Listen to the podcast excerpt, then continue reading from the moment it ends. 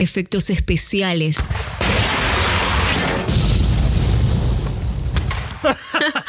Comedia. Terror.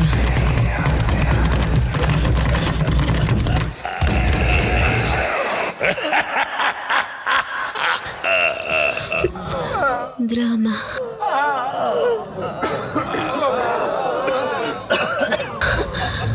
Romance.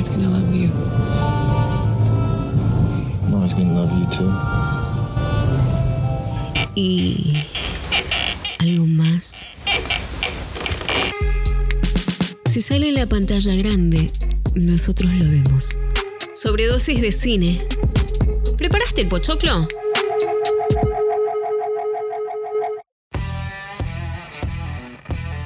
Hola gente, ¿cómo va? Bienvenidos al episodio número 50. 50 programas ya de sobredosis de fandom. Un podcast de cultura pop en el que te charlo sobre todo lo que me gusta del cine, de las series y de los cómics. Mi nombre es Pablo Fonteñez, arroba pfontenes en redes. En la locución la tenemos a Yoli Mamani y para los spots de literatura que escuchamos todos los meses lo tenemos a Javier Herrera. Nos pueden escuchar en todas las plataformas de podcast, Spotify, iBox, en la que gusten, ¿sí? Hay un formato de video que lo tengo un poquitito olvidado, pero también hay formato de video para YouTube, ¿sí? Hoy no estoy solo, hoy tengo la grata compañía de dos amigos de la casa, de Poro y de Mariano, eh, de ese oficialista y una birra en el Warriors. Bienvenidos chicos, ¿cómo están? ¿Qué tal, Pablo? ¿Cómo andas? ¿Todo bien? Muchas gracias por la oportunidad de seguir hablando de esta película y de este universo, ¿no? Que, que nos tiene tan emocionados desde hace siete años ya. Sí, sí, sí, sí. La verdad que la pasamos cada vez mejor con cada película que sale, ¿no? Sí, la verdad que muy, muy contento y seguimos, seguimos, seguimos la gira de, de- de hablar de, de esto que nos eh, costó tanto lograr y, y que ahora estamos disfrutando, nada más que eh, rindiéndole una especie de tributo en todos lados, ya porque es como un, es como, es como un, gri- un grito de gol eterno, este que va a durar un tiempo bastante largo. Sí, sí, sí, sí, sí. Se viene la caravana, pasar con la copa por todas las ciudades, Eh, festejar, sí, sí, sí. La verdad que eh, es algo que esperábamos muchísimo, algo por lo que se peleó muchísimo en redes sociales, si bien hubo eh, gente que activó de otras maneras, eh, juntando fondos para mu- muy buenas causas. Eh, nosotros hicimos nuestro apoyo por redes sociales pidiendo que salga este corte que disfrutamos tanto. Yo creo que en las primeras 48 horas que me duró el alquiler la vi cuatro veces, casi cinco, picando escenas que me gustaron. Y si me daba más el tiempo, creo que la veía más veces. no, no, no. de- la verdad que era eh, todo lo que esperaba y mucho más. Sí, totalmente. Sí, sí, tapó todas las expectativas que tenía. ¿Hiciste, ¿Hiciste la gran me despierto a las 4 de la mañana y me la veo o tuviste que acomodarte un poco más a la tarde? No, no, eh, no, no, me levanté a las 5. A las 5 me levanté, me volví un poco loco porque no encontraba la forma de alquilarla con Google. Eh, que bueno, me dolió muchísimo también. Te mataba Google pero Sí. con el precio, pero bueno, eh, lo valió, lo valió cada centavo. Eh, sí, vos sabés que yo hice. La vi a la mañana temprano. Eh, la vi prácticamente de corrido, hice una pausa para preparar unos mates y seguir mirando. La vi a la noche, antes de dormir. Me volví a levantar a la mañana, la volví a ver y la volví a ver a la noche.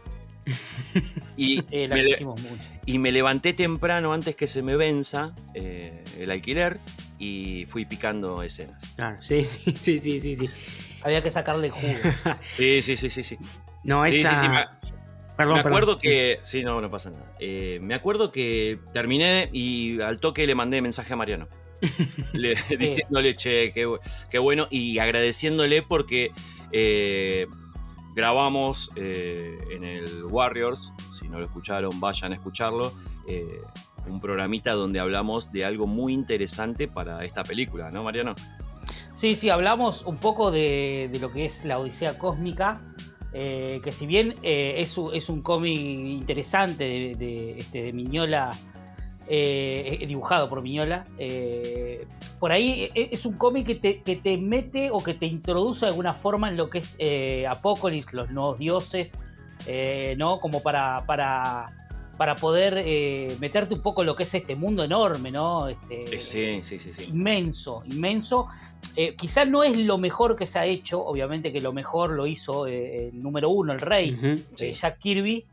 pero, pero creo que es una linda historia, obviamente que es una historia corta y te, te permite por lo menos eh, darte carta blanca presentación de personajes que está bueno, ¿no? Ahí descubrís un montón de cosas.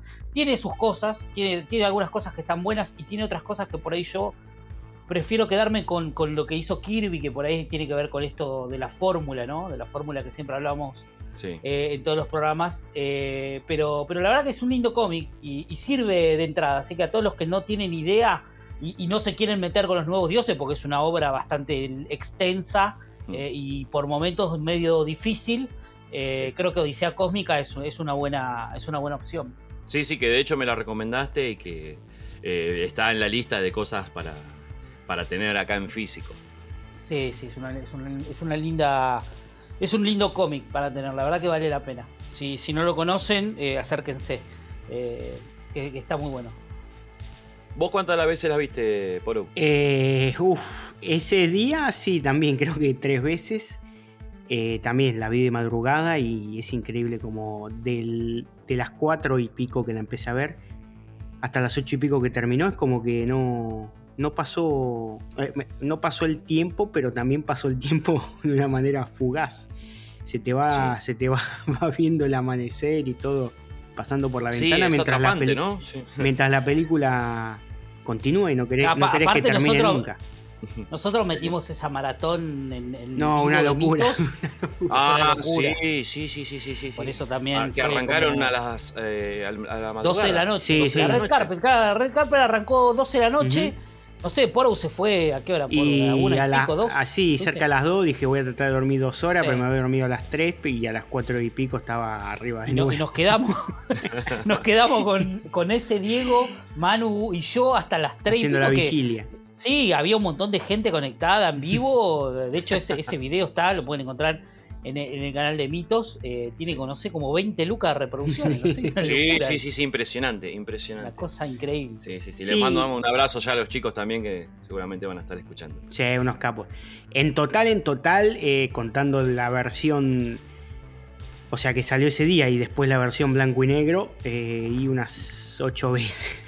7, 8 veces. Ah, te fuiste al carajo, boludo. Y si ya ese día la vi tres seguro y después en el fin de semana la habré visto dos veces más, por Sí, sí, yo la Ahí ya tenía cinco y después la, fui, la fui viendo.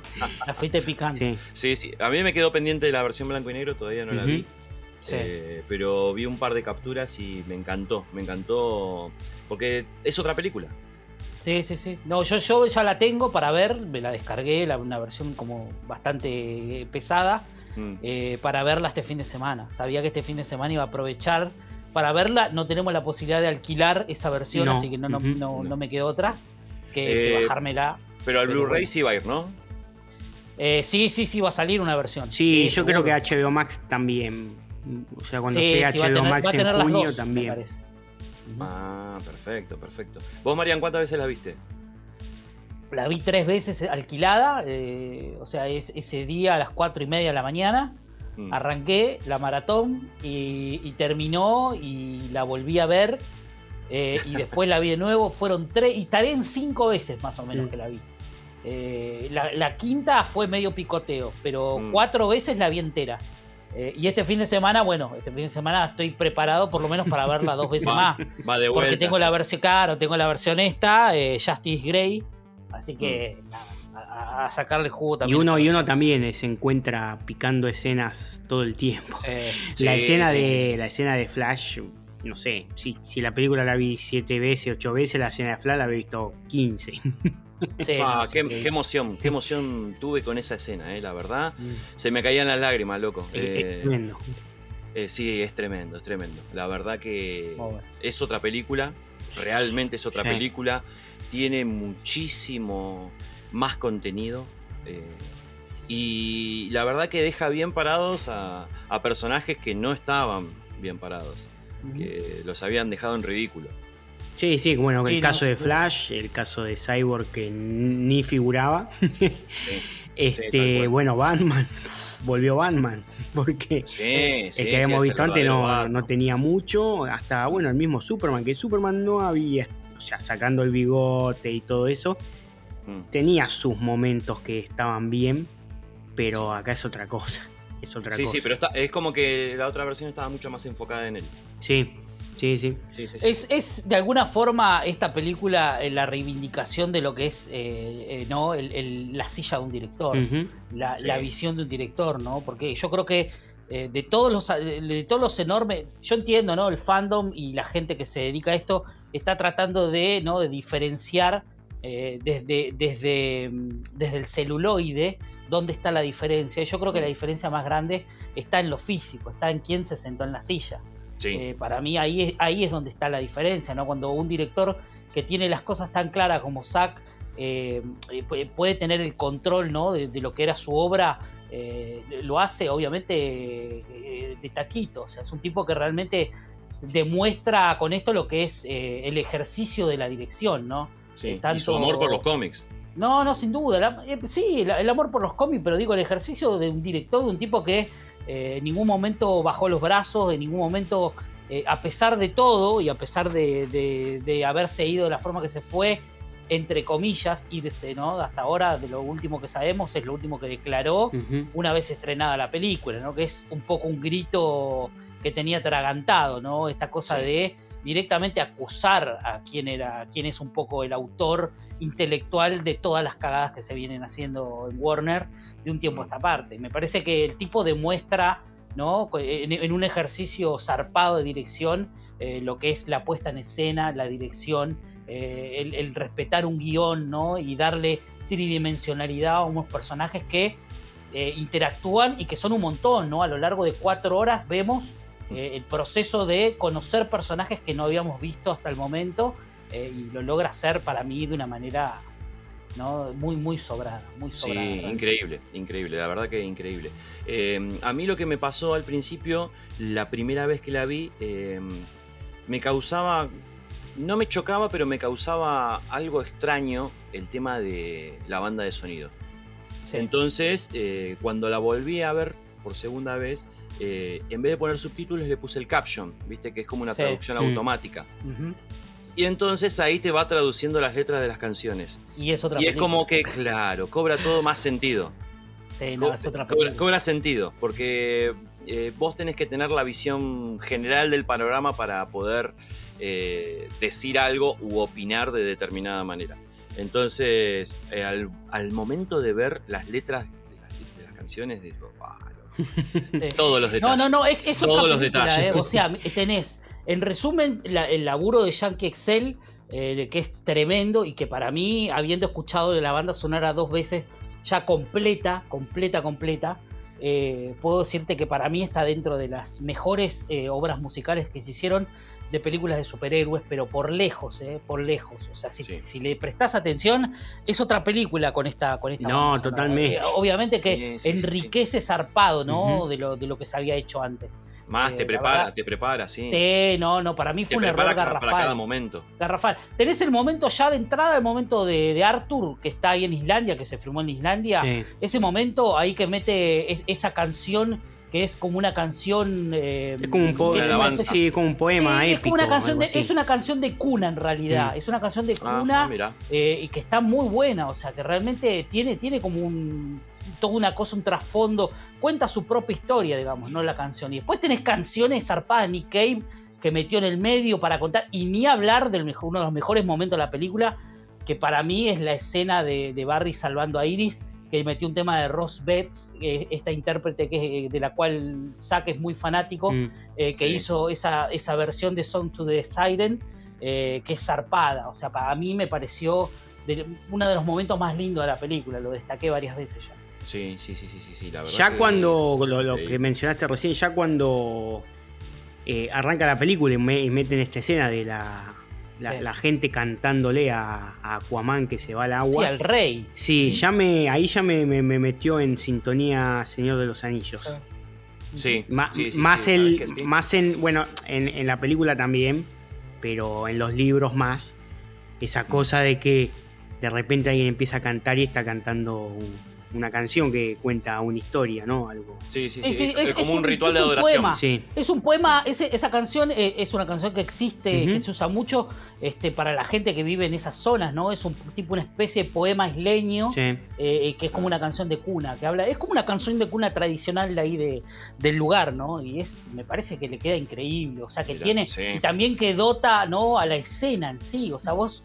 eh, Claro, porque no, es solamente que cantan, Claro. sino que van levantando la ropa que va dejando Arthur. Claro, lo ven, lo ven como un dios, o sea, una Sí. persona que viene y les trae comida cuando ellos no pueden, cuando no, tienen alimento, ¿no? A esta pequeña comunidad que vive ahí. Eh, no, lo muestran allá a Arthur como alguien que a pesar de, de ser medio un, un outsider tanto del, del- del mar como de la tierra, eh, es un tipo que tiene una conciencia social, ¿no? Que tiene Sí. una, una conciencia para, para con los dos mundos, a pesar de que por ahí esté medio en tironeo con uno, todavía sigue teniendo una conciencia respecto a eso y a mí la verdad que me encanta esa. Sí, sí, sí, muy sí, bueno. sí. Eh, él realmente no se siente parte de ninguno de los dos mundos y, y trata de hacerlo mejor. Y eso es lo que me gusta de la visión de Snyder, porque eh, había quedado como un tipo arrogante, había quedado Sí. como un nabo y de esta manera eh, te lo muestran eh, como lo que es, como lo que es, como es como un verdadero rey.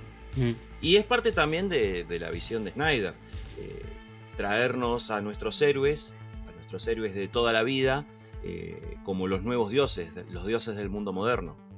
Sí, ni hablar. ¿No? Totalmente de acuerdo con eso. Después, bueno, tiene la canción de Nick Cave que se llama Hay un rey, ¿no? Que Sí, también bueno, tiene eh, mucho sí. que ver. También, Mucho yo la primera ver. vez que, mm, muy bueno. que, que veo esa escena es como que dije, ¿por qué esta canción? Claro, y después vas viendo la letra y te das cuenta. Porque estabas acostumbrado hasta en el tra hasta en el tráiler cuando mostraban esa escena era una cosa mucho más. Más rock. sí, más, rockera, una cosa así. eh, y acá es como que decís, ¿por qué? Y después cuando, claro, cuando lees la letra te das cuenta. Sí, no, no, está todo muy orquestado y, y todo funciona, ¿no? Todo hace que eh, cada escena, cada secuencia donde él metió estas pequeñas canciones tengan que ver y, y- y calcen a la perfección con lo que se está contando, ¿no? Eso también es, es- es narrativa, digo, a la hora de hacer algo audiovisual. No solamente, viste, mostrar las pompas, como por ahí muchos destacan. No, porque tiene mucho slow motion. Sí, puede tener todo Sí. el, slow motion, pero de, de fondo vos tenés una profundidad tremenda. O sea, eh, yo creo que la, la escena de, de Victor Stone, la escena de- del, del juego de fútbol americano en small- Sí. slow motion, es increíble. O sea, es realmente para destacar la escena, Sí, cómo está sí. armada, el plano, eh, cómo está puesta la cámara, lo que cuenta en ese, no sé cuánto es, un minuto, creo que es menos de un minuto. Sí. Sí. Eh, y es algo increíble. O sea, el- realmente la tiene- silla vacía. la silla vacía, todo, todo tiene que, todo, todo importa, o sea, todo es ganancia en esa escena, o sea, porque está, está armándote, ¿no? El, el perfil de un personaje que hasta ahora vos no conocías. Porque Claro. nosotros hasta ahora de este personaje no sabíamos un carajo. No, Eh, nada. Y la verdad, nada. y la verdad que te mete eh, hasta el momento del accidente, ¿no? A contarte un poco quién es este muchacho y uno ya enseguida entiende por qué Zack decía que era el corazón de la película. Mm. Sí, sí, sí, sí, sí. Y ese, y ese detalle de él extendiendo la mano para proteger a la madre, Sí. que después se repite la, mi- el- Sí. la misma posición Sí, sí, sí, con el padre. con el padre, tal cual. Eh, En todos los detalles, realmente en todos los detalles estuvo Snyder y es para aplaudir. Y más la ves y más cosas encontrás. Eso, eso creo que es lo, lo más lindo de, de esta película, ¿no? ¿Cuál es la escena que más te gustó, Poro? qué Qué difícil, qué difícil. No, pero yo creo que el hachazo, la parada de pecho de Uh, hachazo de, sí. de Superman y todo lo que sigue, Sí. cómo, cómo le, le pega para un lado. Toda la lección, Poro, ¿no? Todo lo que es la lección de historia. Sí, también, también. No, Sí. pero eh, te digo, el- ese retorno de Superman es, es increíble. Todo, todo lo que hace y, el porte. Y, y después cuando casi culmina esa escena, cuando se abre el, el boom tube Sí. este y, y se miran Sí, unos sí, y sí, a mí- otros. la, a mí me la estremeció ese postura momento, de, La postura de Superman, eh, perdón, la postura de Henry Cavill es de Superman. Sí. Sí, sí, sí. Es el Sí, Superman sí, sí, definitivo. separado, sí. Y la contraposición con esa, con la escena que vos decís del hachazo, ¿no? porque vos lo ves primero ah, en esta película un Darkseid, eh, que no, es, no llega a ser Darkseid todavía, sino que Suxas, ¿no? Eh, derrotado con un hachazo en el hombro Sí. y después vos lo ves una escena similar eh, parándola de pecho. Claro, como, como que debe tener de qué preocuparse ahora Darkseid. Porque sí, sí, sí, tal cual.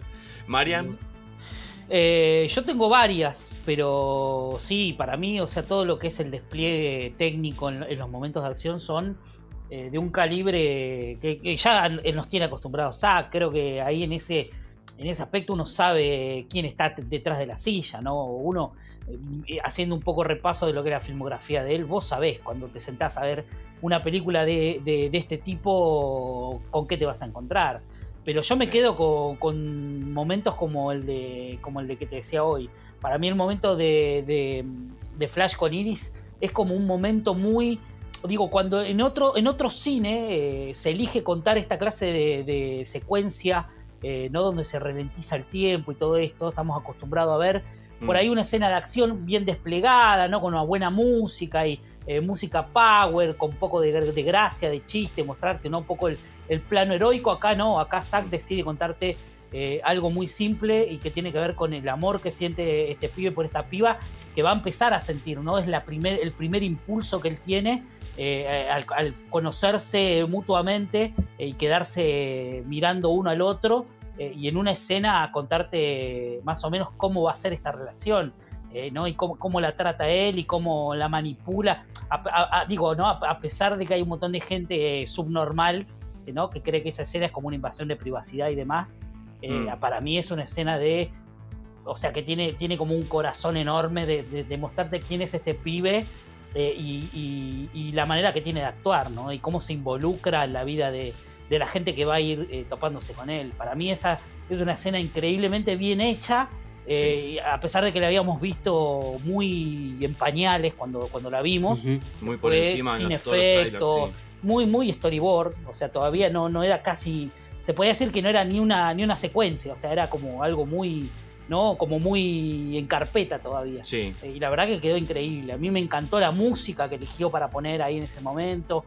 sí. Todo lo que, todo lo que, lo que está bien para mí. Esa escena es como eh, una escena magistral de, de cómo se, de cómo se cuenta una mini película dentro de una película. O sea, estoy Sí, fascinado con esa escena. Sí, la presión que ejerce sobre los pies, las, las zapatillas despedazadas. Todo, todo el cuidado que toma, el cuidado que toma con su entorno, ¿no? De no, Sí. de no dañar a la piba esta. eh, y se toma hasta la molestia de meterse una salchicha en el bolsillo porque no se olvida que está Sí. en medio de una, ¿no? de una entrevista, entrevista. laboral. Eh, entonces, como todo, todo, o sea, el pibe, o sea, está en todo, está en todo realmente. Y a- además de todos los guiños que hay, ¿no? De, de fondo, que vemos el camión ahí de, de, Fo- de Garner, Garner Fox. Fox, mm. Sí. Eh, ahí que nada, que es un, un hermoso guiño. Eh, la verdad que es hermosa esa escena. Me, me- me voy a quedar siempre con esa escena. A pesar Sí. de, obviamente, que todas las escenas de acción y todo lo que pasa es increíble. Pero yo destaco esta que por ahí es por ahí la que menos le gusta a la gente. Y Sí. para mí es como. Tiene, tiene un significado extra. Y es otro Sí, flash sí. este. Ya está. Exactamente, eso iba a decir, es otro flash. Má- Más Eh, allá de que tiene la parte cómica y no de que y que es un pibe que eh, tiene su categoría de héroe muy recientemente, pero no es Mm. nada que ver al que habíamos Nada que visto. ver. Este, este es como una especie de Wally, ¿no? Es como Wally, pero sí, que se llama. sí, Barbie. sí, pero no, Es así. Claro. ni siquiera abusa de, de- del chiste fácil y, y esas Claro. cosas. Mm. De hecho, se lo ve mucho más, más inteligente. Sí. En el momento de charla de equipo, mm. Eh, Sí. vamos para adelante. Loco, ya sabemos lo que tenemos que hacer. Yo no me voy a No, animar a y- decirlo, díganlo y- ustedes. Y demuestra, y demuestra con un par de frases que sabe de lo que está hablando. Sí, o sea, que no es sí. un pelele que solamente va y rescata gente en el momento de. de- La parte esa sí, que- salvó a uno. La parte que para esa lluvia de, de piedras también es, Es impresionante. Impresionante, Muy impresionante el efecto ese de la figura, la silueta deformada. Sí, No, sí. no. hay, hay un tremendo. cuadro, no sé si lo vieron, que muestra que hasta se toma un, mili, un micro mini segundo para mirarse él cómo está ayudando a los demás. No sé si vieron ese frame. No, no me había dado cuenta. No, hicieron no, una buscar. captura de ese momento exacto, está él cruzado de brazo, mirándose a él mismo Me muero. cómo está salvando a todos. Una cosa Qué increíble. increíble, qué increíble. Hermoso. Sí, sí, sí. Yo me volví loco con la escena de las Amazonas. Tú también, sí. Debo, defendiendo la caja. Encima arranca así, o sea, si no compras después de eso, Claro. de esos 10 sí, minutos, sí, porque sí, yo sí, escuché sí, sí. también, bah, no un montón, pero algunos que decían, no, tarde, es, es lentísima al principio, pero la, la última hora y media eh, pasa de todo, pero loco, si a No, los primeros ¿cómo- 5 cómo va a ser? minutos hay una pelea en pleno No, no, es increíble. Aparte, además, yo creo que hay una cosa también que destaca, que muchos por ahí no, no, no, no lo nombran, pero para mí es para destacar porque aparece muy poco y para mí en lo poquito que aparece la destruye toda, que es eh, Connie Nielsen, ¿no? El papel de, de Sí. Hipólita. Mm. Sí. que mete Connie Nielsen en esta película, o sea, es como para dar, de- de regalarle una película entera a ella, ¿no? Sí, Porque sí, la verdad sí, que sí, es sí, sí. nada, o sea, en la elección de historia y en el momento de- del robo de la caja, para mí destaca en Mm. todo lo que hace, o sea, todo, o sea, tiene el porte de reina, todo, eh, todo lo que hace este, con, con las Amazonas, ¿no? Para tratar de, de cubrir este, que no se roben la caja, es para mí Sí. es increíble, está muy sí, bien sí, hecho. sí. Sí, y me encantó el, el guiño a 300 en el momento de que Sí. las hace hablar a ellas diciendo que no tienen miedo. Sí, sí, sí, sí, sí, Eh, sí, sí. Sí, sí, sí, Tremendo. sí, sí. Eh, la verdad que es difícil quedarse con una escena. Es Sí, muy no, sí, difícil. pues son cuatro horas, muchachos. Son cuatro horas de película que es muy difícil, o sea, realmente, para, para la gente que, que, que dice no, porque es exactamente la misma película, bueno, no, No. sé, la verdad, no, no- no lo veo, difícil, no lo veo. yo creo que difícil es elegir una escena que no te guste. Claro. Sí. Que no sé, estoy tratando de hacer memoria y no. No sé.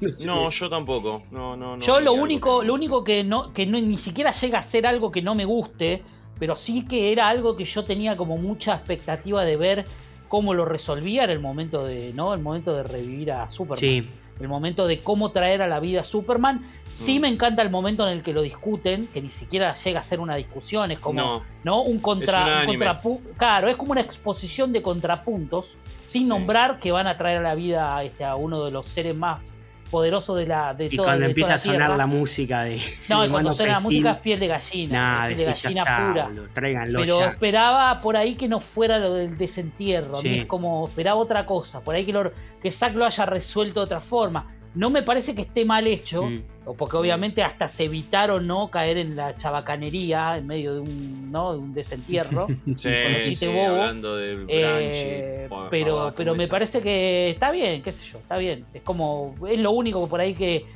digo, esto esperaba un poco más de Zack. Pero bueno, nada más. Mm. La verdad que después el resto no, no tengo nada para decir. Si ya llegaste hasta acá, no te vayas. Seguí escuchando que todavía hay más.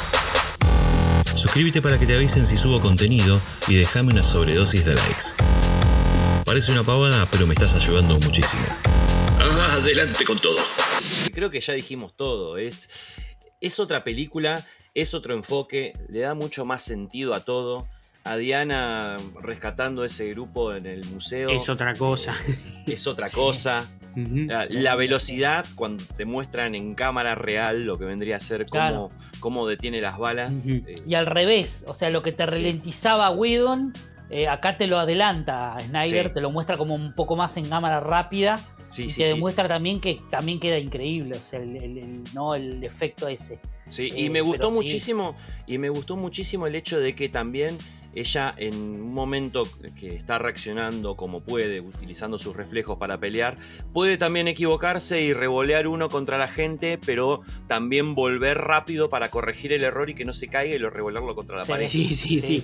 Y de hecho hay, hay una bala, pared. hay una bala que no llega, ella sabe que no llega a rebotar, pero corre al tipo. Empuja Sí. a la persona Lo- para que no le Claro. pegue la bala y pegue la, la bala en la pared. Y se come un par de balas también. Sí. se come un- Sí, creo un hay una que le pega en la espalda. Sí, sí, Sí. sí, tal cual. Sí, no, la- y una, una Diana para. Acá me gustaría detenerme, porque escuché ya en varios eh, podcasts que estuve escuchando estos, estos días, Mm. eh, que muchos dicen que hay una, una instancia y una diferencia muy grande entre Wonder Woman 1984 y esta película. Eh, primero les recuerdo que esto es después de Wonder Woman 1984. Eh, acá obviamente que ella no va a resolver con el amor porque ya probó por ese lado. Y en todo caso cuando resolvió con el amor fue contra una persona que era un humano eh, y, que, y, que, le bastó ¿no? con, con convencerlo por, por ese lado. Acá no creo que se le plante a Stephen Wolf a querer convencerlo con No, y aparte, claro, exactamente eso, ¿no? Y además ha tenido un recorrido, ¿no? Desde 1984 para acá. Es una persona distinta también, Diana. Y eso me parece que está bueno, porque empezó Zack y de alguna forma tomó la aposta Patty en, Wonder Woman 1, pero te muestran un camino de una Diana que va creciendo con respecto al tiempo, ¿no? Que se va desentendiendo de los problemas. De hecho, el, gran leitmotiv de casi toda su historia, desde que la venimos viendo en todas estas películas, es que ella eh, cuenta por qué se distanció de la humanidad, ¿no? Aunque uno no lo sabe puntualmente todavía. Pero te va diciendo, yo tuve momentos en mi vida donde confié en los humanos, ¿no? Como que me sentí un poco traicionada por los humanos, pero eso también habla de, la humanidad, ¿no? De este personaje que a pesar de ser casi un dios, eh, e, es, un humano, ¿no? También que, tiene sentimientos y que, que puede cambiar su, posición respecto a algunas cosas como el amor. Eh, la verdad que acá te muestran que eh, Zack termina demostrándote por qué Diana es lo que es y es la mejor guerrera. Creo que es uno de los personajes más comiqueros que vi por lejos de, de un tiempo, por lo menos en el cine eh, reflejado en una pantalla, la verdad que... Más fiel. sí, no, más fiel, sin duda. O sea, tiene todo el alma de una guerrera amazona eh, y que no duda un segundo ¿no? en decapitar. Y el, y el salvataje, el salvataje súper comiquero, la parte que tira, ella vuela y tira la valija hacia arriba es tremendo. Y bueno, después baja, salva, salva a todos y termina este. Inclusive es arrastrado un poco por la onda expansiva. Sí. Cosa que no se veía eso, como que la revoleaba, ella tiene super fuerza, sí, la mandó a la estratosfera y explotó ahí. No, no es que esa escena era, era muy colgada en la película. Sí, sí, sí, sí, Estaba muy colgada. No, uno no entendía qué era eso, qué pasaba. Acá es como que cobra otro sentido realmente. Uno por ahí puede olfatear otra cosa de fondo. y algo que siempre, que siempre deja Wonder Woman es el mensaje. Y ella en esta película deja muchos mensajes.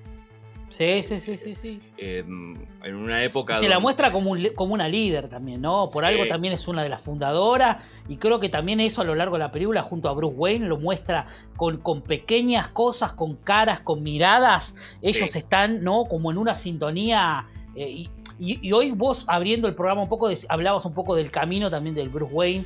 De, de, esta película, ¿no? El Bruce Wayne de esta película es un tipo que ya directamente abandonó un poco esa idea que tenía de, ¿no? de, más de involucrarse por un lado, más de venganza, eh, mm. en, como lo habíamos visto en Batman vs. Superman, para convertirse en un hombre de fe ya en esta película, un tipo que está en la búsqueda de lograr encontrar un grupo eh, que le pueda plantar eh, ¿no? un poco de, de peleas a la amenaza espacial que está allá en la Tierra, una cosa que eh, realmente hay un cambio en el personaje y eso se nota a lo largo de toda la película. Madura. Sin duda que, sí, no, son no solamente un Bruce Wayne mucho más maduro, sino que un Batman también mucho más eh, proactivo, ¿no? Mucho más eh, liderando el equipo y mucho más atento a un montón de cosas. Me parece que no hay duda de que acá ganan, ganan todos los personajes, aunque sea en un menor medida, pero ganan todos.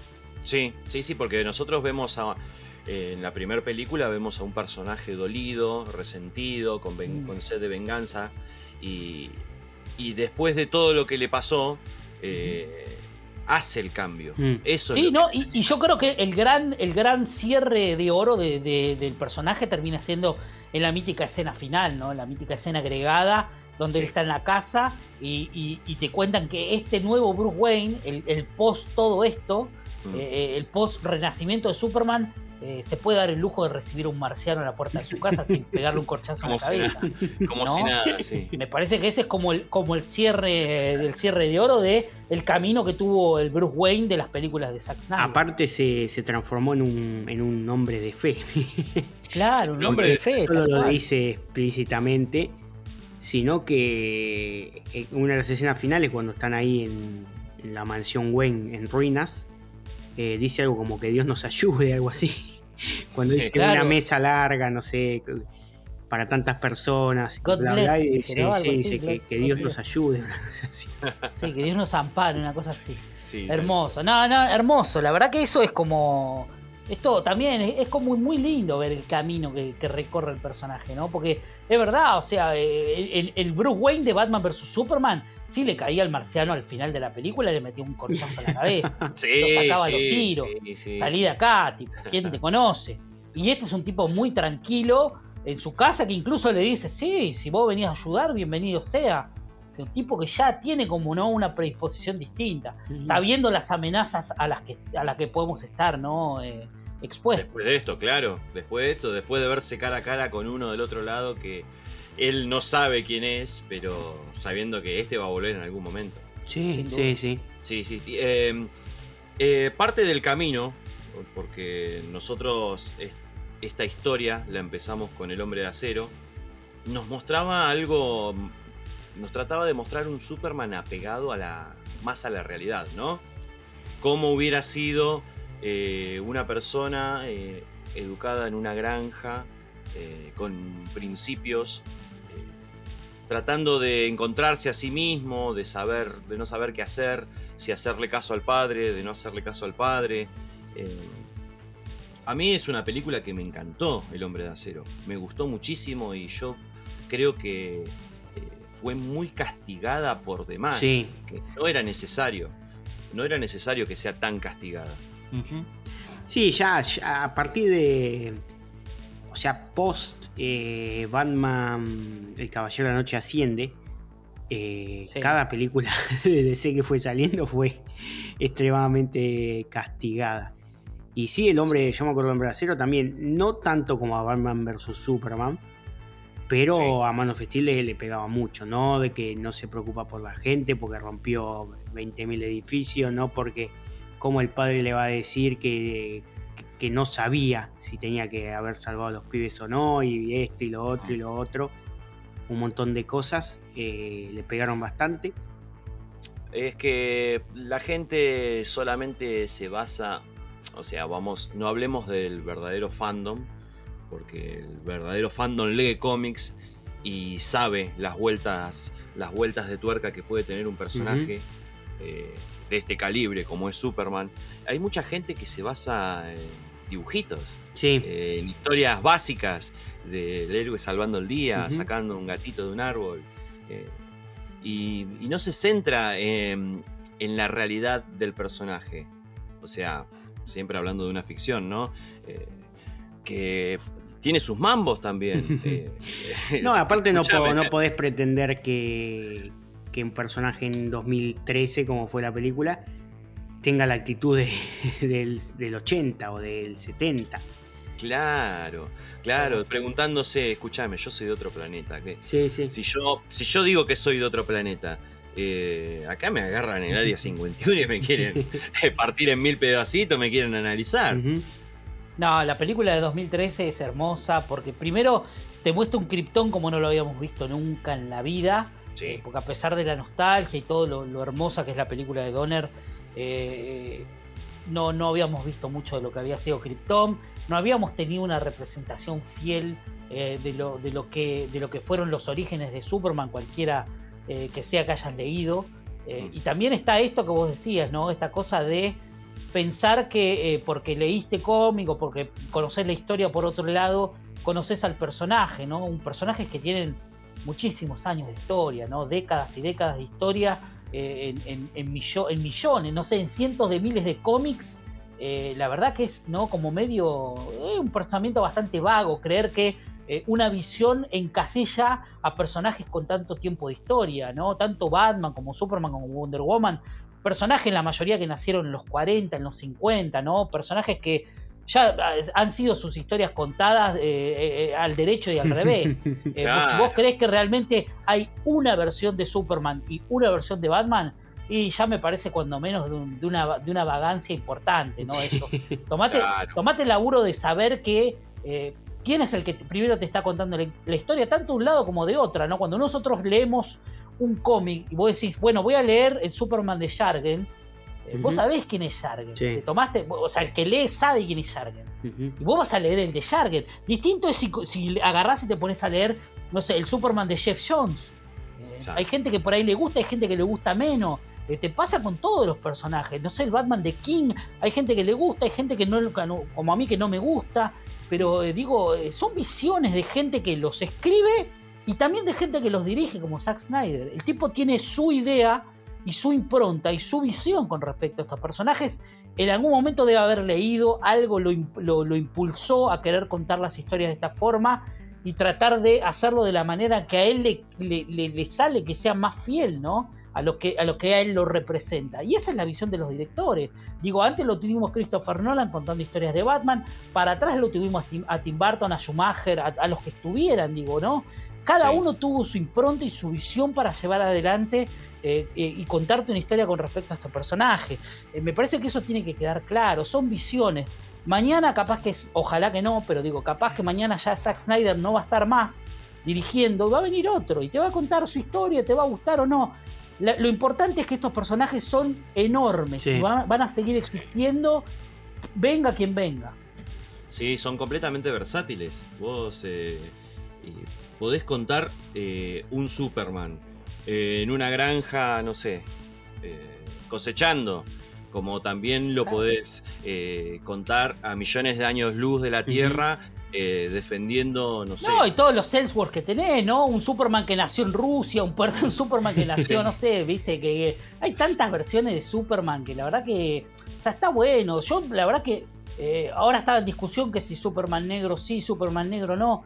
Todo bien, yo creo que hay que respetar primero, ¿no? La, visión de la, de la gente que lo quiera hacer eh, y después, ¿no? Tener un poco de respeto por los personajes, ¿no? Si vos a Clark Kent lo conocés de una forma y durante tantos años, el personaje más longevo de la historia de los cómics, lo conocés de una forma, no podés traer un afroamericano, no porque sea afroamericano, porque aguante los afroamericanos, me encanta, pero no le podés poner Clark Kent. En todo caso es un Ellsworth, aclarame bien que es un Ellsworth, ponele otro traje, pero la verdad que ponerle Clark Kent, no, si tenés un millón de personajes afroamericanos que son interesantísimos. O sea, eh, incluso tenés un Superman eh, también para, para ser eh, afroamericano, que estaría buenísimo. Tenés a Steel, ¿no? También, es un personaje que tiene que ver con esto. Digo, hay un montón de opciones. A mí me parece que lo que está bueno es que respeten primero también a los personajes, no solamente la visión de los creadores. Exacto, exactamente. Sí, sí, sí, sí, estoy completamente de acuerdo con vos. Bueno, eh, Después tenemos eh, también Batman vs. Superman, que esa creo que fue la más paliada de todas. Sí, sí, sí. Y ahí fue, o sea... Masacre. Fue una masacre y ahí fue donde los verdaderos, eh, vamos a decir, fanáticos o, gente que le gusta el cine de Snyder es como que ahí fue como que dijeron, no, loco, pará. Ya nos bancamos palos eh, en manos de Steel acá, no basta. No, acá más palo, Y, mientras más le pegan, eh, uno, uno se sube más a, más a defenderlo. A mí me parece una película increíble. muy diferente a, a, Zack Snyder Justice League y a Man of Steel. Pero no, impresionante. O sea, tuve una, una, suma de cosas que me hacen que, como hablábamos el otro día con Mariam, ya ni me acuerdo en qué podcast. en alguno de eh, que la siguen eh, poniendo número uno en el ranking. Si alguna vez preguntan por un ranking de películas de, DC o del DCU, DCEU. Eh, un montón de condimentos que hicieron que es, una película insuperable. Sí, es que ahí ves el, el verdadero Batman. Ahí ves un, a mi punto de vista, ¿no? Eh, y me paro de mano con el que quiera. Es el mejor Batman del cine. Sí, sí, sí. Y ni siquiera tiene su propia, película. sí. Y ni siquiera tiene su propia película. Porque te muestra un ángulo, un ángulo de, de Batman que, no se vio en ninguna otra película. Lo que pasa es que la historia, yo creo que primero tenés que, para mí dentro de, de lo que ya hoy tranquilamente puede considerarse la trilogía Snyder, de películas está obviamente como, como, ¿no? como, como corazón de la película está Superman, porque todas giran en torno a lo que pasa. Y, fíjate vos que, qué loco, porque la muerte de Superman, a pesar de que es algo que a muchos les generó como bronca, eh, eh, que es uno de los sucesos más importantes y que tienen no todavía eh, como que quedaron replicando incluso en esta película porque no, no, es que la muerte de Superman fue algo menor que pasó y quedó. O sea, tiene mucha importancia para lo que pasa en esta película, en Zack Snyder Justice League. O sea, es un hecho que cambia el paradigma, no solamente para los personajes, sino para el mundo, para el entorno. O sea, todo gira en torno a eh, la desaparición física de Superman. Sí, para el universo. Eh, y, yo creo que Batman vs. Superman para mí es el top 1, lo hablamos con Poro, de la trilogía Snyder. Para mí está arriba de todo, sigue estando primera. Eh, por un montón de cosas. Primero habría que analizar o hablar un poco de... Acá empieza la hecatombe de lo que se conoce para muchos de los que nos gustan estos personajes y, nos adentramos a, charlar un poco de cómo son los tejes y manejes de la industria. El enemigo quizá número uno del fandom, que mm. es eh, la parte eh, de la industria, ¿no? Warner Brothers, para ser más precisos porque acá es donde empieza, yo creo, el, gran problema que nos ah, lleva hoy a 2021 recién estar viendo por terminada la visión de Zack.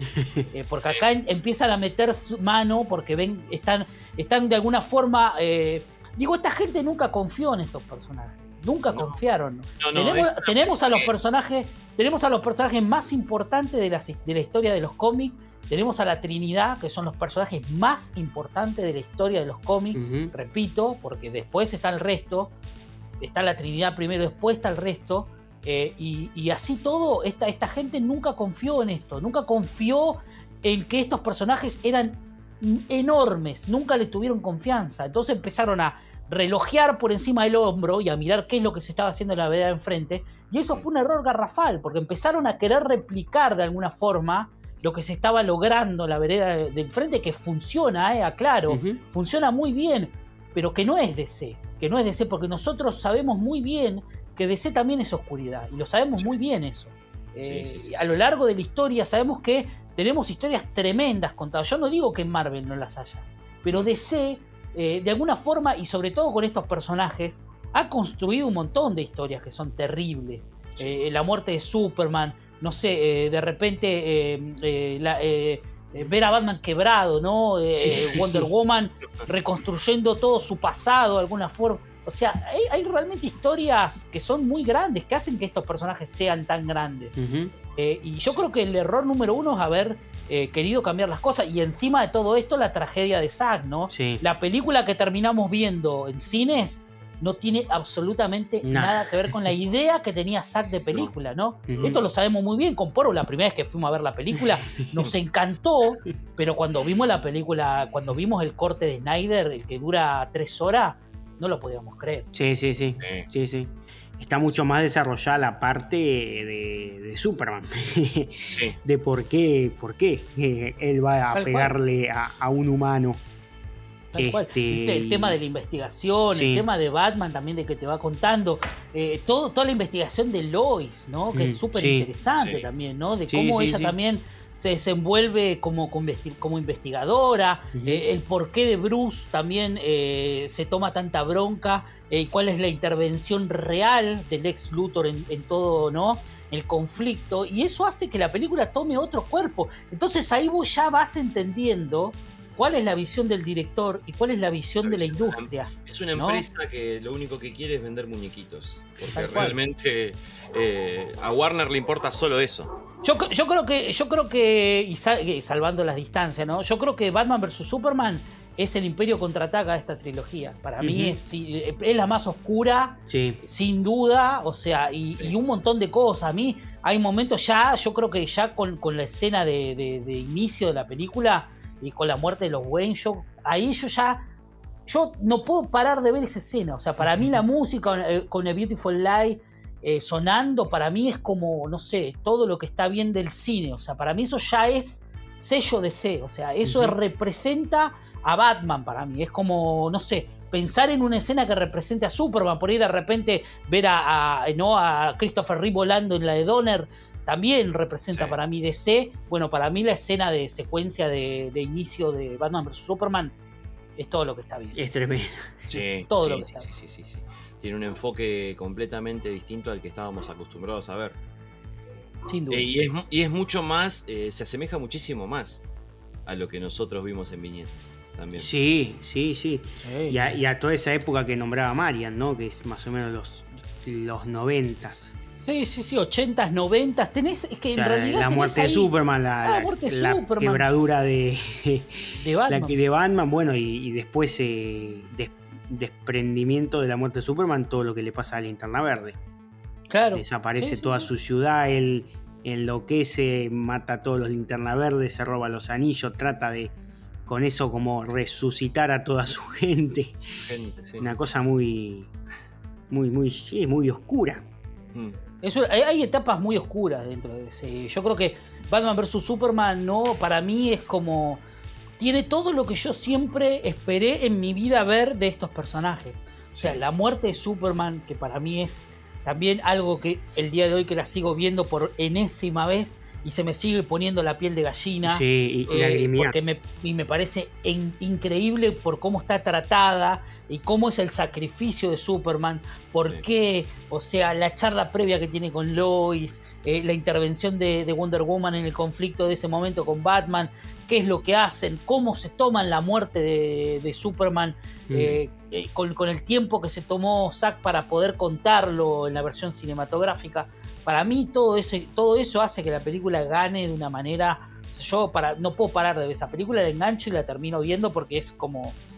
Para mí es como la obra, la obra realmente de, estos personajes. Sí. Sí, sí, sí, sí, sí. Y de la visión de Snyder, la visión a futuro. ¿Qué opinan ustedes? Yo no que, o sea, hablamos eh, precisamente el argumento ese. Hipotéticamente sobre lo que se. Yo no quise leer nada por las dudas, porque yo ah. tengo fe de que, de que esto va a seguir. Yo estoy igual que Poro, güey. Así que no, no, no quise leer nada, más allá de que después se le aclaró que eso ya igual estaba descartado, más allá de que sigan o no, eso estaba descartado, que, quiere hacer otra cosa o no, pero bueno, por las dudas yo no, no leí nada, pero nada, yo la quiero ver, pero mañana, es mm. la continuación de la visión de. Bueno, entonces, entonces reformulo la pregunta. Mm. ¿Qué esperarían ver? Uf, y bueno, yo quiero más. Es un universo gigante, ¿no? Sí, sí, sí, sí. Porque de hecho fue muy. Son. Eh, no los puedes contar, porque. No eh, es incontable los recursos que tiene. Sí, sí, fue muy pillo también para dejar algunas semillas plantadas. Sí. Para ver si, si, alguien las riega y, crecen, ¿no? Sí. Pero hasta, te digo, hasta qué va a pasar con Ryan Choi, te digo, que me da ganas de ver. Pero lo principal es eso, decir, bueno, y ahora viene Darkseid a la Tierra y se va a pelear con Superman, va a enloquecer Superman, se va a volver temporalmente un tirano Mm. qué va a pasar con Batman, qué va a pasar con, Mera, todo, todo, todo lo que nos dejó ahí plantado, yo lo quiero ver urgentemente. Totalmente, totalmente. Yo creo que el ejercicio que se tomó este, con píldoras de pesadilla a lo largo de, la película de Justin League, para mí hacen que uno genere. Para mí es una movida súper inteligente de Zack, eh, porque también se planta ¿no? esta, esta cosa de eh, uno, uno ya con el diario del lunes, habiendo visto la película y sabiendo lo que, lo que revolucionó este, al fandom y a la crítica, porque mm. acá también hay que destacar que no solamente el fandom quien apoya la película, sino que eh, es la crítica también, en su gran mayoría. Eh, así que nada, yo creo que también nos, ponemos, ¿no? Hay, es, como un poco, hay que realmente reflexionar al respecto, ¿no? Porque como de repente, en, la situación particular en la que está, está, atravesando el cine, el mundo, la industria y todo lo que quieras, eh, cómo de repente lográs con, con invirtiendo, ¿no? 70, 80 millones de dólares Está bien, un presupuesto que no es eh, gigante para una película, pero no deja de ser un presupuesto. ¿Cómo hay gente que pone guita para, para generar esto que es un gran triunfo y que es un gran logro cinematográfico, eh, ¿no? Eh, poniéndole encima todo, todo el contenido que trae. Eh, ¿Y cómo, cómo, cómo puede ser que esta gente no quiera continuar al futuro? Me parece que hay que analizar todo, no es solamente decir, uy, a mí me gustaría, no, analizarlo, ¿eh? realmente analizarlo porque esto es realmente un, éxito, esto no es un fracaso, ¿eh? esto es un éxito enorme por todos lados, por donde lo mires. Eh, yo no creo que haya una cabeza, eh, no con, por lo menos con dos dedos frente, que diga de acá en más esto queda olvidado y que realmente es un callejón sin salida, como es lo que le dijo este, Hamada a Zack Snyder. A mí me parece, cuando menos, eh, irresponsable por parte de él. porque ya no depende de todos sabemos que no. Jason Killer, si realmente se pone los pantalones en algún momento y, ve que esto da para, para, explotar lo que creo que es lo que van a hacer, así sea Warner Media o así sea este, la gente de ATT, es una locura realmente abismal, ¿no? Dejar pasar esta oportunidad sabiendo que tenés la aprobación de la crítica, la aprobación del público y que podés llegar a expandir este universo que se está creando eh, con las puertas abiertas que deja este, Zack Snyder, pensando que tenés la película ya de, Flash que puede llegar a encauzar esto o, a terminarlo del todo. Eh, yo no creo que se tomen una decisión tan apresurada, de decir, bueno, se corta acá, borrón y cuenta nueva. Para mí mm. algo va a salir de todo esto, sí. que es una gran idea. Y también pensemos, ¿no? Que en el año 2022, porque si llegan a hacer algo que sea desprendido de esta película, sería más o menos dentro de dos o tres años. Eh, mm. en la pensemos también que ATT y sobre todo HBO Max está muy atenta a lo que está pasando en las, en las veredas de enfrente, tanto en Netflix como en Disney. Y en Disney vos tenés el universo nada más y nada menos que de Star Wars en 2022, que va a sacar docenas de series para su plataforma. Vos tenés que competir ahí, entonces de alguna forma tenés que buscar también contenido para darle a la gente. Y, y, yo creo que esto es, yo creo que esto es una bandera muy grande que está flameando en este momento y si la dejás pasar, la verdad que eso es Además que, que, cambió, cambió, más allá por la pandemia, ¿no? Pero cambió un montón el, negocio. Eh, porque antes sí, una serie de cable o una serie de streaming era algo muy, muy barato. O sea, no se ponía mucha guita. Y hoy se ponen fortunas para hacer una serie de capítulos. Mismo presupuesto que una, que una película. Fíjate cómo está jugando. Hoy, hoy, sin ir más lejos, Poro está jugando Netflix. Sí. La jugada que hizo Netflix hoy es muy buena, ¿eh? 450 millones para asegurarse la secuela de Entre Navajas. ¿Cómo se llama? Entre Navajas, la película esta con, con, ese elenco que es una locura. Que estuvo bien la peli, me parece que está buena, pero es que no deja de ser una jugada eh, para de, llevar el agua para tu molino, ¿no? Porque esto es una competencia. Eh, y hay que jugar. y, estamos jugando eh, con, presupuestos de cine. bueno, el mismo, mismo HBO hizo, lo hizo con Friends, que dijo, no, ahora a partir de este año Friends es solo mía, no la puede pasar nadie más. Se la sacó a todos y, de hecho los va a juntar de vuelta. Claro, sí, sí. Que la pandemia los, los paró. Mirá, que que vas a dejar pasar este juguete así, sabiendo que es de tu propiedad y vas a decir, bueno, no, este juguete, ¿sabes qué? Lo guardo en la caja y no lo vamos a mover más. Sí, dale. Sí, sí, sí. Haceme que, salieron a decir, estamos muy agradecidos por la acción. yo. yo. creo que Jason Killer es un tipo muy pillo, mm. muy vivo eh, y que ya, ya, ya para mí el fatigo. Obviamente que no van a salir. Ojalá que no las tiren tanto, ¿no? Digo, que no sea una cosa tan agónica porque habría que hacerle un monumento a la gente que es fandom de DC, ¿eh? por el aguante que tiene ¿eh? y por cómo se tiene que comer los caprichos, ¿no? Porque son caprichos de gente que tiene guita y que realmente cree que la tiene atada y, ya demostró en muchos tropiezos que no, entienden un carajo. O sea, pueden entender mucho de guita, pero que de esto no entienden un carajo. O sea, no saben leer qué es lo que quiere realmente la gente, no la entienden y que han demostrado que han invertido la guita de una manera espantosa hasta el momento. Sí, sí, sí. Eh, aparte, eh, solo en la plataforma de HBO, eh, por lo que yo leí, creo que colapsó 15 veces en 24 horas, una cosa así, ¿no? Sí, sí, tuvo. Sí, en, los primeros 5 minutos ya había 1.800.000 personas viendo la película y comenzando a ver la película y sigue habiendo problemas hasta el día de hoy. Hoy leí que hay problemas para reproducirla, que no tiene los subtítulos. Eso es por la cantidad de gente que la está viendo. O sea, y no tenemos los números. Todavía no tenemos los chicos los números. ¿eh? Estamos más de dos semanas. no tenemos los números reales ¿eh? de lo que se estuvo viendo. Pero esto, rompió todo, ¿eh? Esto rompió todo. Que no nos vengan a decir que no. Porque esto rompió todo. Las tendencias del hashtag lo demuestran. O sea, las tendencias en redes lo demuestran. Sí, sí, sí. Hay que, hay que apostar eh, o sea, es como decía, decía Pablo recién, eh, yo no lo doy por terminada esta historia. No, para eh, nada. Yo no, no, vi en cuatro horas el final de, de, una trilogía. Para mí no es una trilogía. Para mí es un universo que va a continuar y que va a seguir adelante. Eh, no, no ya, pero yo creo que fines de 2021, principios de 2022, vamos a tener una buena noticia. Ojalá que antes sea la noticia, ojalá que esa fecha sea de un, ¿no? de un comienzo de, de por lo menos de preproducción, porque la verdad que eh, yo creo que el fandom se merece ya que empiecen a tenerlos más en consideración, que empiecen ¿no? a darle un poquito más de, eh, ¿no? de cintura para, para, tenerlos en cuenta y dejen de, ¿no? de, de confirmar eh, eventos y todo lo que vos quieras y empezar realmente a armarte una agenda teniendo en cuenta a la gente y teniendo en cuenta los éxitos que tenés. Y a confiar en tus productos. Tenés, eh, repito, tenés a los personajes más importantes de la historia de los cómics eh, y no les estás dando pelota. O sea, una película de Superman, una película de, no sé, de una serie de Batman, una, una serie de las Amazonas, no sé, puedes hacer tantas cosas con todo esto que, te quedó que la verdad que si no lo, si no lo aprovechás sos un gil. Hay duda. Sí, tráeme al Bencho de vuelta, por favor. Por, favor, quiero ver más de ese personaje.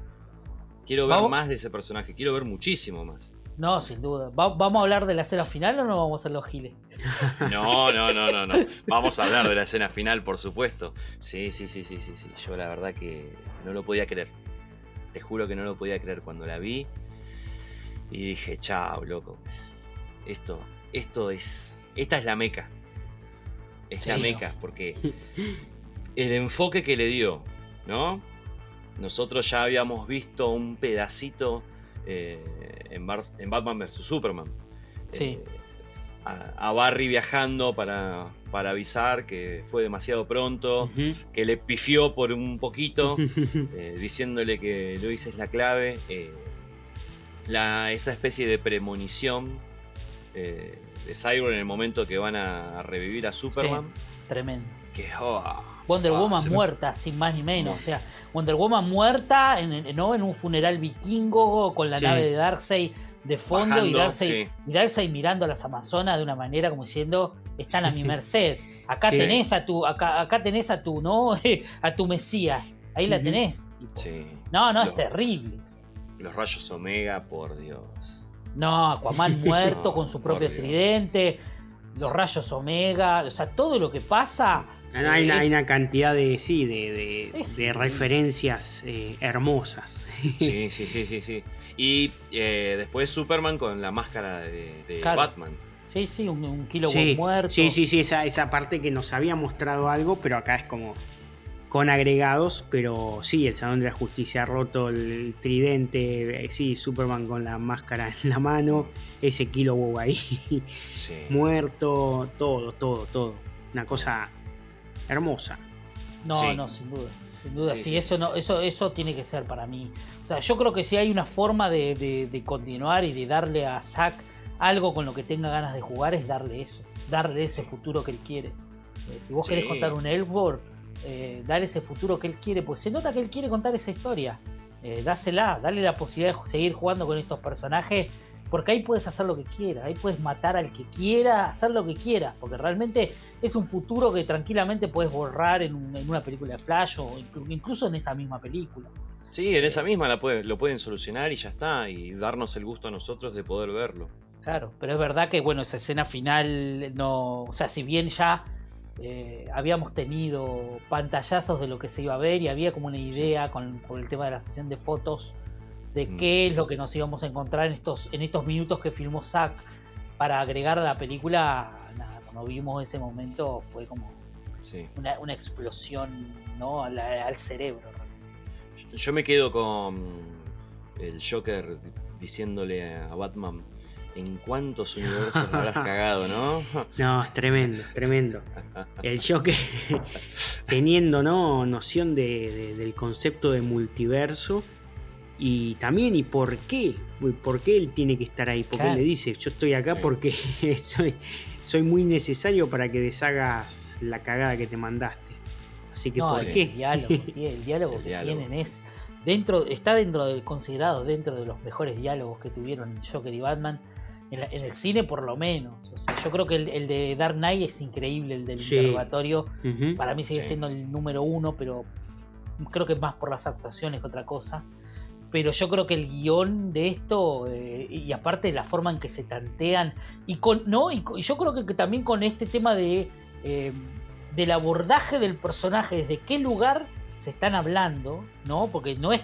O sea, incluso el Joker le tiene una frase que acá está medio mal traducida, la vimos nosotros, no, no realmente le está diciendo una, una frase que en inglés eh, es, como muy, ¿no? Es como muy normal decir esa frase y acá es como que no queda bien traducida. Pero se hablan con desde un lugar como tipo, ya tenemos mucho tiempo haciendo esto. Es como, ha pasado mucha agua abajo de este puente y yo te tiro esto y vos me la devolvés con esto. Y yo creo que el momento donde, donde Bruce eh, se saca nos dice, tené cuidado con lo que vas a decir. Y cuando dice, bueno, me parece que ya te, pasaste, eh, ese momento es increíble. increíble porque vos esperás cualquier cosa. Y el momento de la carta, yo creo que es como, wow, la tregua. hay una tregua entre ellos. No, es tremendo. cuando la rompas, cuando la rompas, porque estamos listos para seguir hablando, le dice. no, no, no. Y aparte, cómo le retruca lo de Robin, ¿no? Mandaste al nene a hacer el mm. trabajo de un hombre. Y el otro le retruca con lo de la muerte de Harley Quinn. O sea, es una cosa, ¿no? De niveles ya, eh, donde vos decís, tanto Bruce Wayne pasó la puertita como el Joker. O sea, el Joker está bien, ¿no? Uno espera que lo haga. Pero a Bruce Wayne realmente no lo ves cruzando esa puerta. están de, están de vuelta. O sea, están de vuelta porque aparte están en un mundo donde se supone que son pocos, ¿no? Esa pequeña resistencia que vemos ahí es increíble. O sea, Flash Mera recontra caliente porque sabe que, que Darkseid mató a, este, Arthur. Eh, mm. Y lo tenés a, bueno, a Víctor, que todavía está vivo, este, a Cyborg. Eh, y lo tenés a Deathstroke, aparte, jugando con, jugando con Bruce, tipo Deathstroke. Porque vos ya tenés el final que más o menos habíamos visto en, la Widoneta. Pero acá es un poquito mejorado, ¿no? Porque eh, Zack te muestra que en realidad lo que le revela el Luthor este, a, a Deathstroke es la identidad eh, de Batman, nada más y nada menos. Eh, y, vos automáticamente de ahí saltás a un futuro donde Deathstroke está jugando con Batman. O sea, no se mataron como vos claro. crees. Claro, porque vos en ese enfrentamiento dirías, estos dos tipos, uno de los dos tiene que haber muerto, sabiendo la profesionalidad que tiene Deathstroke. Eh, y que es un tipo que no suele quedar conforme con una tregua o con un empate. O sea, el tipo o te mata o lo matás. Es así de simple. Eh, y lo mm. ves jugando con Batman y decís, ¿what? O sea, no, no, es increíble. Es Me increíble. encantó el, detalle del, bidón de, Mera. Sí, sí, sí. Sí, vos ves un mundo desolado, seco, mm. Y ella va con el bidoncito. Con el Claro, o es para, para su, su uso Yo creo que para uso de poderes. Yo creo que sí, para también, Sí, sí, porque ella, bueno, tiene. Eh, em, hidroquinesis. Claro, o sea que maneja con los líquidos. O sea que puede ser hasta incluso puede ser eh, nafta, ¿no? Gasolina. Sí, porque ya en Aquaman, sí, en Aquaman la vimos manejando vino, o sea, haciendo del vino un arma, así que cualquier líquido debería ser, que ella puede como controlarlo. De hecho, la vimos contra eh, Steppenwolf eh, sacándole sangre. Sí, sí, sí, sí, sí, sí, haciéndolo. Qué escena esa, che, la, pasamos por alto, ¿eh? Qué mm. escena esa también, ¿eh? Sí. Sí, sí, sí. Es un personaje que mm, inclusive hasta llegó a darme lástima después. Sí, bueno, eh, otra cosa que, que se le suma mucho acá es el, villano. el por qué Steppenwolf es, es así. O sea, que qué es lo que lo motiva a Steppenwolf y es eh, buscar el perdón de, su familia. En vez de hablar con las cajas como diciéndole mamá. Todo, todo lo que tiene que ver con el personaje, ¿no? También es que genera ganancia. Porque también recordemos que eh, eh, el estudio, en el momento en que Zack pasa lo que pasa, la tragedia familiar, ¿no? La muerte de su hija, y cuando él deja. él estaba muy presionado por el estudio también, y, era un poco, por eso digo, hay que retrotraerse a Batman vs. Superman para, empezar a decir, a partir de esta película y de lo que generó en la taquilla eh, y en las decisiones que se tomaron en, Hollywood, eh, es que a él lo habían obligado a hacer, porque no olvidemos que un poco la caracterización de Steppenwolf eh, para Batman vs. Superman que él iba a dirigir en un, mm. en un inicio mm. era muy parecida a la que tuvo Josh Whedon, ¿eh? No nos olvidemos de eso. Lo habían hecho cambiar la idea que él tenía, que es la que vimos ahora. Sí. O sea, él había Sí. presentado los, los, los bocetos y los conceptos de Steppenwolf de cómo lo terminamos viendo en 2021. Pero en Ujú. 2017 él le habían dicho que eso no iba a vender muñecos, muy parecido a lo que había pasado con Batman, ¿no? Sí. Con, Sí. con- con Batman Returns. sí. Eh, Sí, sí, sí. Lo habían hecho cambiar, tenía que tener facciones humanas y toda la, la- toda la, la cháchara esa que ya la conocemos. Eh, y de alguna manera, o sea, uno dice, esto fue un gran problema por toda la lucha y todo, lo- pero también fue ganancia este tiempo, ¿eh? Porque la Sí. verdad que si no hubiera pasado, no, obviamente que uno no, no desea la tragedia, o yo espero que eso no haya pasado jamás, pero si no. No. si no hubiera sido por todo el cambio, digo, hablando del cine nada más, eh, si el tipo no hubiera dejado el proyecto y después no hubiera vuelto, eh, lo hubiéramos visto, para- obviamente que era su visión, iba a estar mejor, ¿no? Pero Sí. también iban a estar esas cosas, ¿no? Un Steppenwolf distinto, eh, un plot capaz que distinto, con más chistes, porque eso también se sabe, que el estudio Sí. lo, había, este, lo había pinchado para que meta algunos chistes que incluso ahora se pudo sacar de encima. Eh, hay algunos que se saben que eran que lo había puesto él y que ahora pudo como tipo eh, darse el lujo de decir listo sacámelo a la mierda no lo quiero. Sí, porque Eh, inclusive había chistes muy forzados. No, es que era muy una cagada. forzados, forzadísimos. Era una Forzadísimos. cagada. Mm. pero bueno nada hay, hay, to- hay todo yo creo que es una película de la que vamos a estar años hablando eh, y no vamos a poder hacerle justicia pero pero nada la verdad que lo, lo Sin que lugar a vimos dudas. lo que vimos es lo mejor que se pudo ver. Creo que está dentro de lo mejor de las películas superhéroes que vamos a ver por mucho tiempo. Eh, eh, a nosotros como fans de DC creo que es la representación de lo que siempre soñamos ver de estos personajes no trabajando en conjunto o contando una historia donde los involucre la Justice League. Yo Sí. creo que ahí ya estamos más que, más que satisfechos. Creo que esto es eh, como, como un todo, digo, me parece que es la- una suma que es solo ganancia para todos, para los fans, para todos. Creo que es una gran película de superhéroes. Sí, sí, sí, es que estuvo, eh, a, a mi parecer, está en el, en el puesto número uno de las mejores películas. Mejores películas del género. Ujú. Mirá que para mí eh, Wonder Woman 1 era la mejor. Sí. Eh, ahora con esta no, no, no creo que lejos por mucho tiempo eh, haya una que la supere. Sí, por sí, la visión, por la fidelidad y porque no hay manos de empresarios en el medio. No, sí, sí, es una película totalmente libre, libre de focus libre. group y, y de, y de Sí. todo eso. Que se, que se asemeja mucho a lo que nosotros vemos hecho por fans siempre. Sí, Eh, como lo que te muestra, por ejemplo, no sé, la cuenta de Bat in the Sun.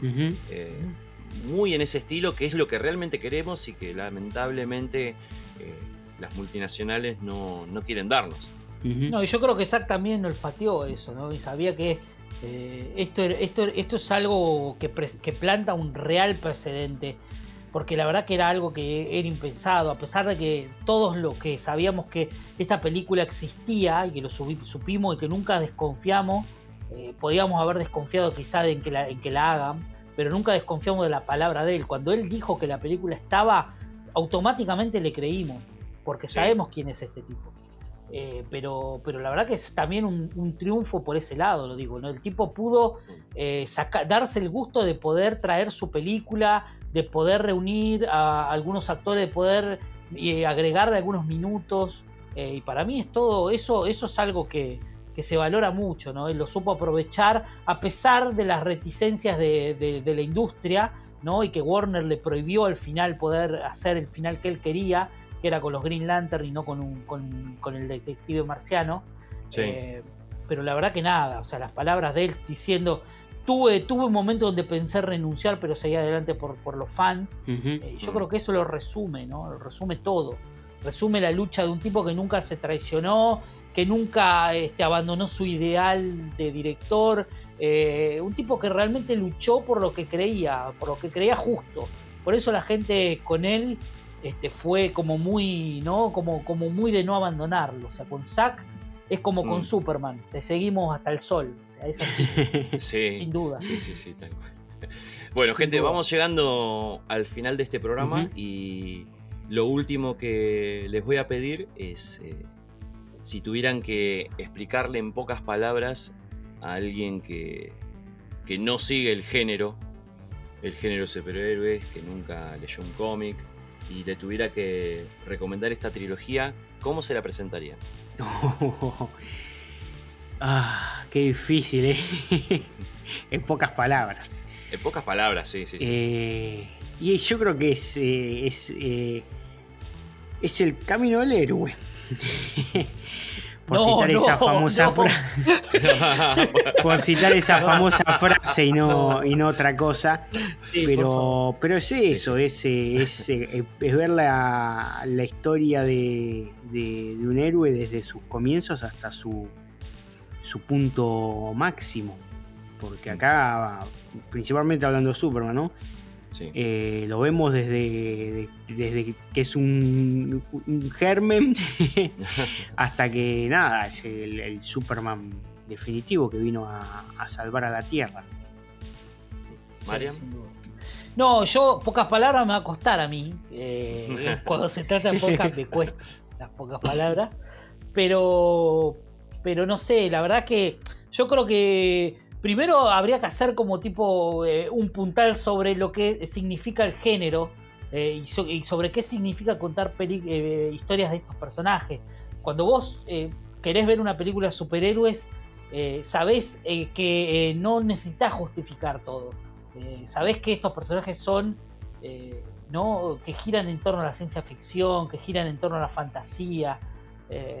y yo creo que vivimos en un mundo donde estamos en una situación particular del mundo, estamos en una situación difícil donde me parece que cuando uno escapa, a mí que me tocó hace pocos días volver a sentarme en una sala de cine, cuando uno necesita ese escape, ¿no? Cuando uno quiere el cine de la forma que por ahí lo queremos este, nosotros, hay un montón de gente que, que, realmente ama el cine, vos necesitas escaparte de una manera, ¿no? Cuando vos decís, me siento a ver esta película y por dos horas no me quiero acordar de mi vida, de mi mundo, de mis problemas, vos querés que los personajes no te lleven a lugares a los que nunca en tu vida te imaginaste que te van a llevar. Yo creo que estos personajes representan eso y mucho más para mí. O sea, para el fandom de DC y para mucha gente que yo conozco, sé que estos personajes te llevan a ese tipo de acciones que vos solamente vivís en sueños. O sea, estos personajes reflejan un poco ese sentimiento de escape real de, mundos ¿no? en guerra, eh, de mundos de fantasía, de, ¿no? de vivir entre, eh, entre superhombres, entre, entre gente de otras especies. Eh, y yo creo que nada, o sea, sentarte a ver dos, tres, cuatro horas de estos personajes es el goce más grande que, que te puede pasar y que puedes tener en mucho tiempo. Así que si tenés ganas de descubrir eh, otro mundo y de olvidarte realmente de todos tus quilombos, empezá a mirarte una película de esta porque realmente va a ser así, va a ser así, no hay duda de eso. Clarísimo. clarísimo, lo más claro, imposible. Chicos, eh, la verdad que un placer tenerlos acá. Eh, saben que son bienvenidos cuando quieran. Por favor, gracias a vos saber que empecé escuchándolos y hoy tenerlos como invitados acá en la virtualidad eh, es un verdadero placer, un verdadero honor y, la verdad que disfruto mucho siempre la cátedra de ustedes hablando de DC, demostrando su amor eh, por estos personajes y, y no creía que alguien más podía hacerlo mejor eh, para este tema, para este programa, que ustedes dos. ¿eh? Así que de verdad, muchísimas gracias. Por favor, gracias a vos. ¿Quién pudiera tener eh, esa voz, Pablo? Eh, y bueno, y levante la mano quien apaga ahora el micrófono y se va a ver Zack de Justice League de nuevo. Tenemos 96 horas para hacerlo. Eh, no, un gusto, un gusto, Pablo, que yo ya tuve la oportunidad de, invitarlo a un podcast mío de, del Warriors. Eh, nada, un gusto eh, participar y obviamente que, hablando con amigos siempre de esto que nos gusta tanto se disfruta el doble. Así que gracias por la invitación este, y estaremos este, atentos siempre a, que prenda la señal y estaremos presentes. Bueno, muchas gracias. Bueno, gente, para ustedes eh, nada más, me despido, les agradezco estar acá. la estoy haciendo muy larga. recuerden compartir publicarlo en redes sociales para que mucha más gente pueda escuchar este programa. ¿sí? Les dejo un beso grande, me despido. Buena vida. Chao.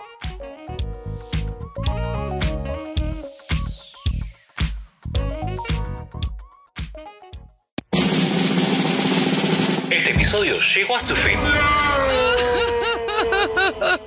Pero no se preocupen, muy pronto subimos uno nuevo. Fandom.